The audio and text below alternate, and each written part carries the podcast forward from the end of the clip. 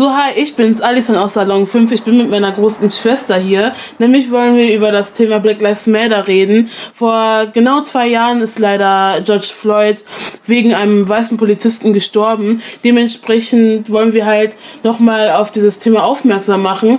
Ähm, ich frage dich direkt, Serena, ähm, als du diese News bekommen hast, wie war es für dich? War es einfach so, okay, jemand ist gestorben oder war das so, oha, ähm, was ist eigentlich passiert? Wie war es bei dir so? Also für mich war das erstmal eine Schockreaktion, wenn man das Video auch gesehen hat auf Twitter. Und als ich wusste gar nicht, was ich in dem Moment fühlen konnte, weil wie gesagt, das war ja öffentlich. Und man, also man hat ja gesehen, was passiert ist, aber ich selber, ich wusste, also irgendwie, ich, es war nicht leer bei mir, aber es war so krass. Ich habe einfach echt gesehen, was passiert, was so tagtäglich passiert war, so gefühlt. Und das fand ich einfach nur, ja. Ja, das fand ich auch richtig krass, weil eigentlich äh, denkt man halt nicht so ganz drüber nach. Ähm, aber sobald dieses ganze Movement kam mit Black Lives Matter, war das so, oha, voll krass. So viele Leute interessieren sich für dieses Thema. Weil ich, als ich das das, das erste Mal halt ähm, gesehen habe oder äh, generell von diesen News erfahren habe, dachte ich mir so, ja, okay, äh, schade, jemand ist gestorben.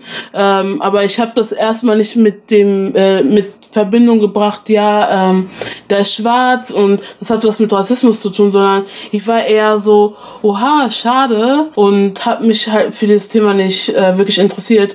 Ähm, aber du hast ja jetzt schon gesehen, diese ganzen äh, Movements, die nicht nur in Amerika waren, sondern auch ähm, außerhalb. Wie war das eigentlich für dich? War das so, oha, ich habe noch Hoffnung auf die Menschheit sozusagen? Oder war das so, ähm, das passiert doch so oder so nur in Amerika? Wie war das? Nein, also bei mir war das so, ich habe schon, ich kannte Black Lives Matter schon vorher, als das passiert ist mit George Floyd, weil man hat ja immer gehört, diese Police Brutality gegen schwarze Leute.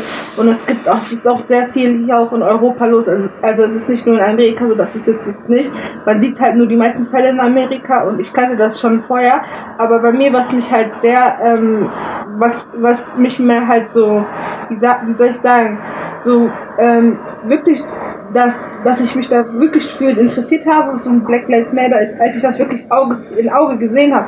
Okay, ich wusste so, es, es sterben schwarze Menschen, aber ich habe das nicht gesehen. Und es ist ja meistens so, dass wenn du nicht siehst, dann machst du auch nicht so. Aber das erste Mal, als ich das gesehen habe, das Video, wo George Floyd halt mhm, angegriffen wurde ja. von einem Police Officer, habe ich auch gesehen, krass, das passiert wirklich auf dieser Welt. Krass, ich habe gerade selber, selber mit meinen zwei Augen gesehen und deswegen habe ich auch gemerkt, so ja, okay, das ist, das ist echt, also, nee, und das ja. ist ja auch bei der Corona-Zeit gewesen. Ne? Also da, wo man sowieso die meiste Solidarität haben sollte momentan, so, ne, weil wir alle gerade am struggeln sind wegen Corona und so.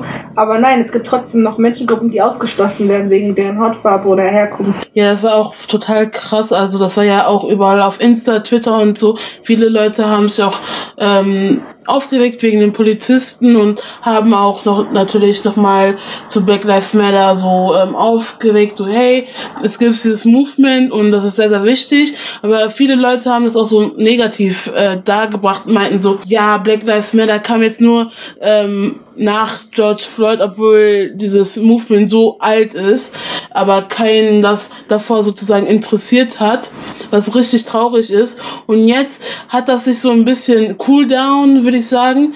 Viele Leute kennen Black Lives Matter wegen George Floyd jetzt, aber Leute äh, regen sich ein bisschen darüber auf. Ja, das wird ähm, nicht angeregt. Jetzt ähm, hat keiner mehr Interesse an Black Lives Matter, weil, weißt du noch, wo alle auf deren Insta ähm, auf deren Insta-Bios äh, BLM drauf hatten, weißt du noch? Genau. Oder auf Twitter. Oder diese, Schwa diese schwarzen, äh, wie heißt das, diese schwarzen Instagram-Bilder und dann so Black Posts und ich denke so.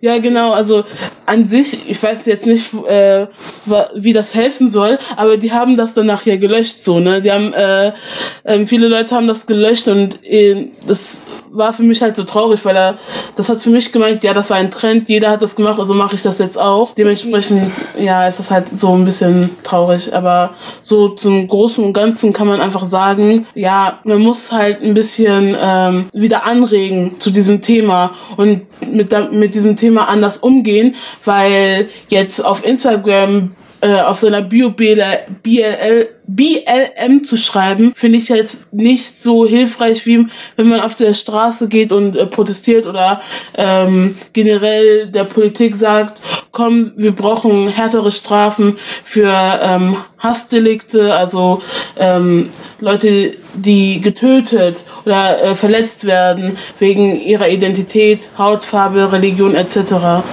Dementsprechend finde ich, ähm, dass man auf jeden Fall da ähm, die Seite verstärken sollte als alles andere. Ähm, ja, das war's eigentlich schon mit dem Podcast. Vielen Dank, dass ihr zugehört habt und wir sehen uns.